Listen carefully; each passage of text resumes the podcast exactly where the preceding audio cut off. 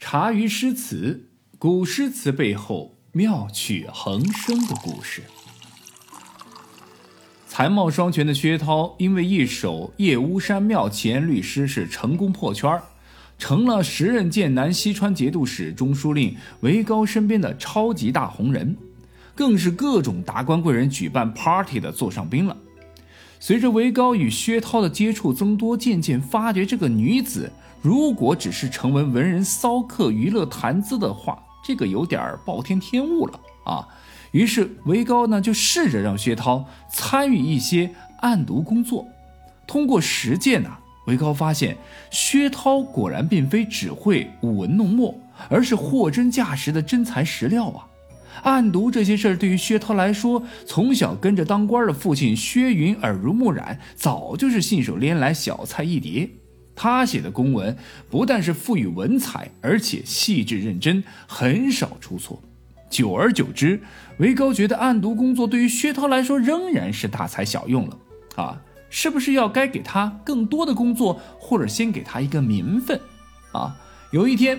啊，这个韦高啊，突发奇想，就向这个朝廷打报告，啊，奏请这个唐德宗授予薛涛以秘书省校书郎的一个官衔，哎，这就成了货真价实的这个女秘书了啊。这教书郎就是女秘书啊，呃，就就是秘书，不是女秘书，因为薛涛是女的，所以她就是女秘书啊。那么这个工作呢，主要就是公文撰写和这个啊点教藏书啊。虽然官阶呢仅为从九品。啊，九品芝麻小官但这项工作的门槛啊却很高。按规定啊，只有进士出身的人才有资格担任此职。翻看历史上，还没有哪一个女子担任过教书郎。但因唐德宗过于保守，碍于古老的规矩，那未能实现。但世间人们却称薛涛就是女教书，其实你可以理解她就是女秘书啊。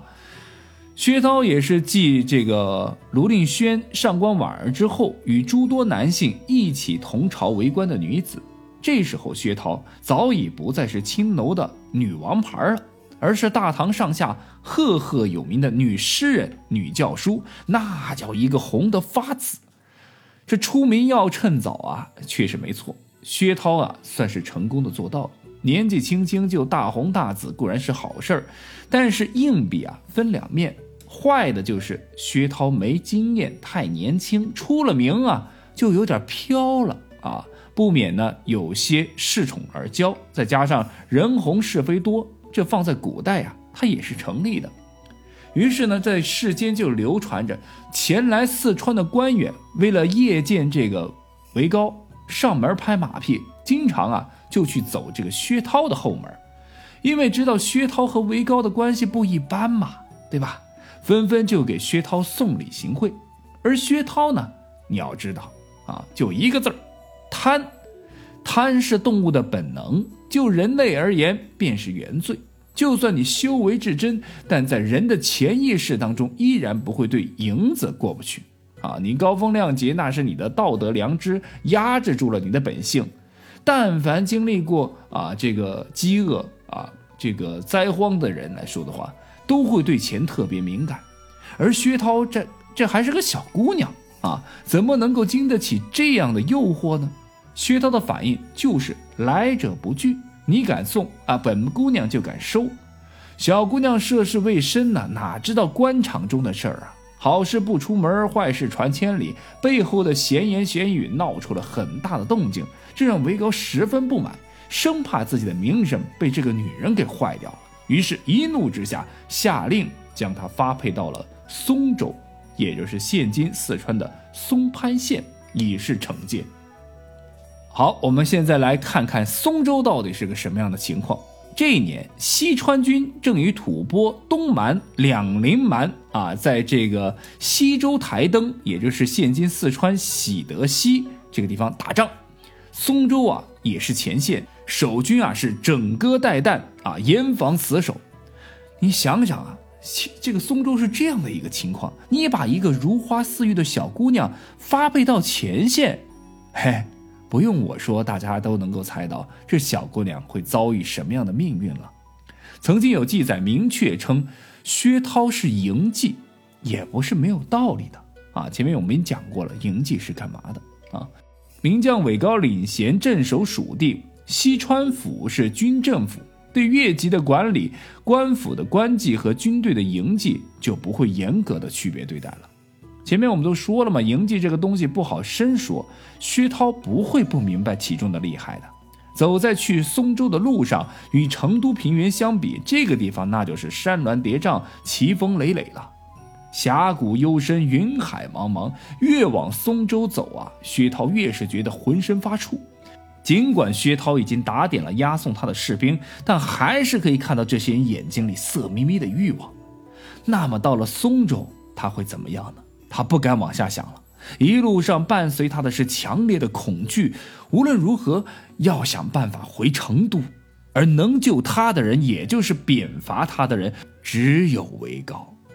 这是此时薛涛心中唯一的声音，啊，不管怎么说，还是到了松州了。薛涛呢，马不停蹄地开始了他的返程计划，起笔写下“犬离主”三个字。犬，狗，主，主人，离，离开。大伙儿看这三个字啊，薛涛呢，略微思索以后，十首带“离”字的诗一挥而就。犬离主，比离首，马离兕，鹦鹉离笼，雁离巢，猪离长，鱼离池，鹰离沟，竹离亭，镜离台，这就是著名的诗词十不离。薛涛的十不离开篇就把自己比喻成狗，韦高则是他的主人，以一个宠物的口吻来写自己，这心酸，这苦楚。啊，这后悔又楚楚可怜的形象跃然纸上，任何人看到心里都不是滋味何况一个如花似玉又善解人意的美女呢？大家要知道，这是何等的奴颜婢膝呀！可想而知，在官宦之家长大的薛涛，当时的内心是何等的挣扎、屈辱和痛苦。是的，为了生存，为了还有一点点尊严的生存。也为了孤苦无依的老母亲，他再不管什么尊严、骄傲，哪怕承受内心深入骨血的酸甜苦辣的煎熬和世人的讥讽鄙夷，薛涛啊，依然还是写了这封信，啊，以诗代信，啊，啊，他把这个信写好了之后，啊，封好，给押送他的军士以重金，叫他快马加鞭送到西川府。终于啊，在一个月之后。韦高呢派亲信来了，接薛涛回成都。这个结果是他预料到的。韦高他太了解这个人了，啊，加上战事很顺利，他一定会赦免他。然而这一年注定是薛涛的悲伤之年。薛涛如愿以偿地回到了成都，但是同年的冬天，他的母亲病逝了。此番经历让薛涛是身心俱疲，但也让他更加的成熟起来。他低调地安葬了母亲，尽管他现在有钱了，后半生呢是衣食无忧，也不需要靠着韦大人乞食，也不需要越级这个朝廷的编制，但是他深知不能够彻底摆脱他的靠山韦大人，不能够彻底的摆脱这个官场，当然不能像其他脱越级的女子还可以结婚生子。既然如此，那就只能半隐半退吧。他给韦高承诺自己随招随到。且不会要求他娶自己，涉足他的家庭，只要求脱去越级即可。韦高同意了，随即薛涛就拿钱脱去了越籍，换回了自由身，再也不做权贵者招之即来挥之即去、毫无尊严可言的青楼女子之后，薛涛安分守己的在韦高身边度过了十三年时光。这十三年啊，薛涛借助韦高的职位和工作。辨识了当时社会名流和各界风云人物，啊，比如说白居易、刘禹锡、张籍、武元衡、高崇文等人都和他有过来往。到了公元八百零一年，唐朝和吐蕃发生冲突，韦高因镇守边疆有功，受封为南康郡王，就离开了成都。薛涛呢，并未随韦高上战场，他一直啊居住在成都西郊的浣花溪畔。在院子里啊，他种满了枇杷啊，整天赏花自娱。当然，因为韦高的关系呢，他也时时刻刻关注唐朝和吐蕃之间的战事。为此啊，他还特地写了一首诗，叫《风》。烈烈会微风远，飘闲立一生。林梢明淅沥，松尽叶凄清。诗的首联：“烈会微风远，飘闲立一生。”这写这风儿啊，是掠过蕙兰，将养鼻的蕙香借助风的力量传播到很远的地方。其烈蕙源自战国时期楚地文人宋玉的《风赋》啊，第一句“烈蕙草”，古人赋予兰蕙啊太多的精神内涵。蕙草本是祭祀太医神啊所用的神圣之物，因为古人认为兰蕙的香气是可以通神。其烈蕙之意呢，还在于自持。如果自持是为了送香嘛，啊，那么微风就是送香的媒介了。可见送香的目的就是为了寻找知音。那么据上所述啊，自持和送香是互为因果，缺一不可。而且薛涛作为啊这个自含香者，更是以会自悦。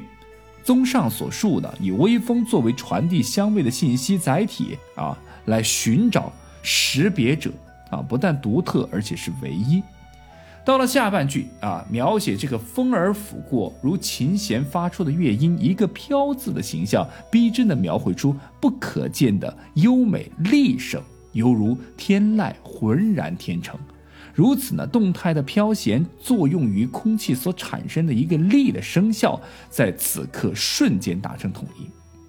到了最后，林梢明淅沥，啊，松静叶凄清，叙述风儿轻轻掠过林梢，吹动树叶，发出淅沥沥的声响。一个明白的“名”字，给一棵棵树木赋予生命的活力。下半句描述微风过后，松间小路在月色的衬托下显得越加的寂静清幽。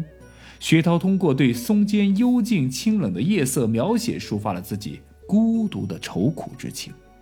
综合整首诗，单纯从风的表现形态上来看，呈现为风的听觉由力到明的感受渐强，在与视觉达到统一的高潮之后，悄然的褪去，只剩下。视觉的感受。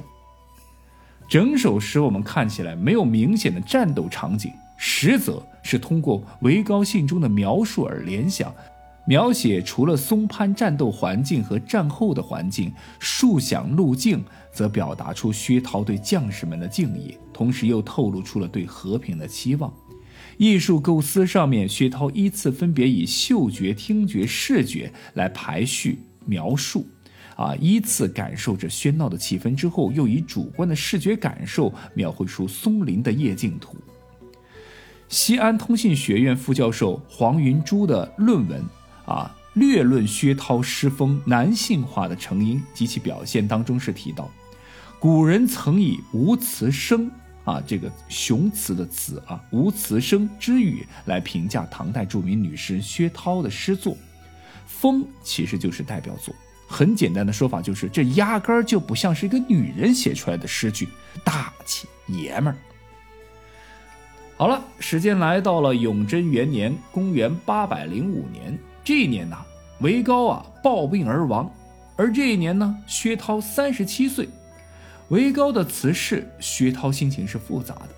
在他的生命当中，韦高意味着很多，且角色也众多。你说是伯乐吧，还是领导？是主人还是丈夫？是情人、嫖客、长辈、挚友？啊，众多的角色啊，在这个薛涛的心目当中，心情的复杂代替了悲伤，悲伤之余还有一丝小小的窃喜，终于可以摆脱这个老家伙的束缚了。但是薛涛的内心依然是悲哀的，他把二十年最美好的青春交给了韦高。自己已然半老徐娘了，经历了无数的男人，难道自己就不配拥有属于自己专属的爱情吗？嗯，有的，当然有。从史料当中，我们查询到薛涛的爱情对象至少有三个人。啊，第一位，大唐宗室李成，据说他俩还有一个儿子叫李颖。第二位呢是梅州刺史，也就是梅州市长郑吉。啊，他俩居然还上演了一场美国电影《珍珠港》式的爱情。第三位呢，也就是传的最厉害的元贞了。看了各段史料和诗词分析，不管是正史还是野史，我个人来说还是更加的倾向于薛元恋。好吧，我们就把时间挪到四年后啊，公元八百零九年的三月，薛涛的爱情来了，来的是那么的突然，来的是那么的热烈，来的是那么的刻骨铭心。这一年，一位叫做元贞的诗人以监察御史的身份奉命出使西川，他久闻才女薛涛的大名，慕名前去拜访。元贞这个时候三十岁，正值大好年华。且外貌俊朗，与大才子白居易等人交情深厚。当时的薛涛啊，比这个元贞啊大了十一岁，已经来到了四十一岁。两人一碰面啊，这双双放大了瞳孔，盯着对方，目不转睛的看了足足五秒钟。别说是古时候了，就是放在现代，一对男女睁大眼睛，目不转睛的看着对方三秒钟以上，都会有一种感觉，什么感觉？荷尔蒙全涌啊，心在砰砰跳啊！一向阅人无数，特别是阅男人无数的薛涛，此时呢，却像个情窦初开的小姑娘一样，小鹿乱撞啊。而元贞呢，看见了一个熟透了的才情俱佳的薛涛小姐姐，那叫一个哇塞！元贞呢，从三月来成都到七月离开，整整四五个月都和薛涛是厮守在一起。这段时间可以算是薛涛。这一辈子当中最幸福的时光，元贞也是一个大诗人呐。这诗人对诗人，亦是情人对情人，那叫一个在天愿作比翼鸟，在地愿为连理枝的现实版呢，好不快哉。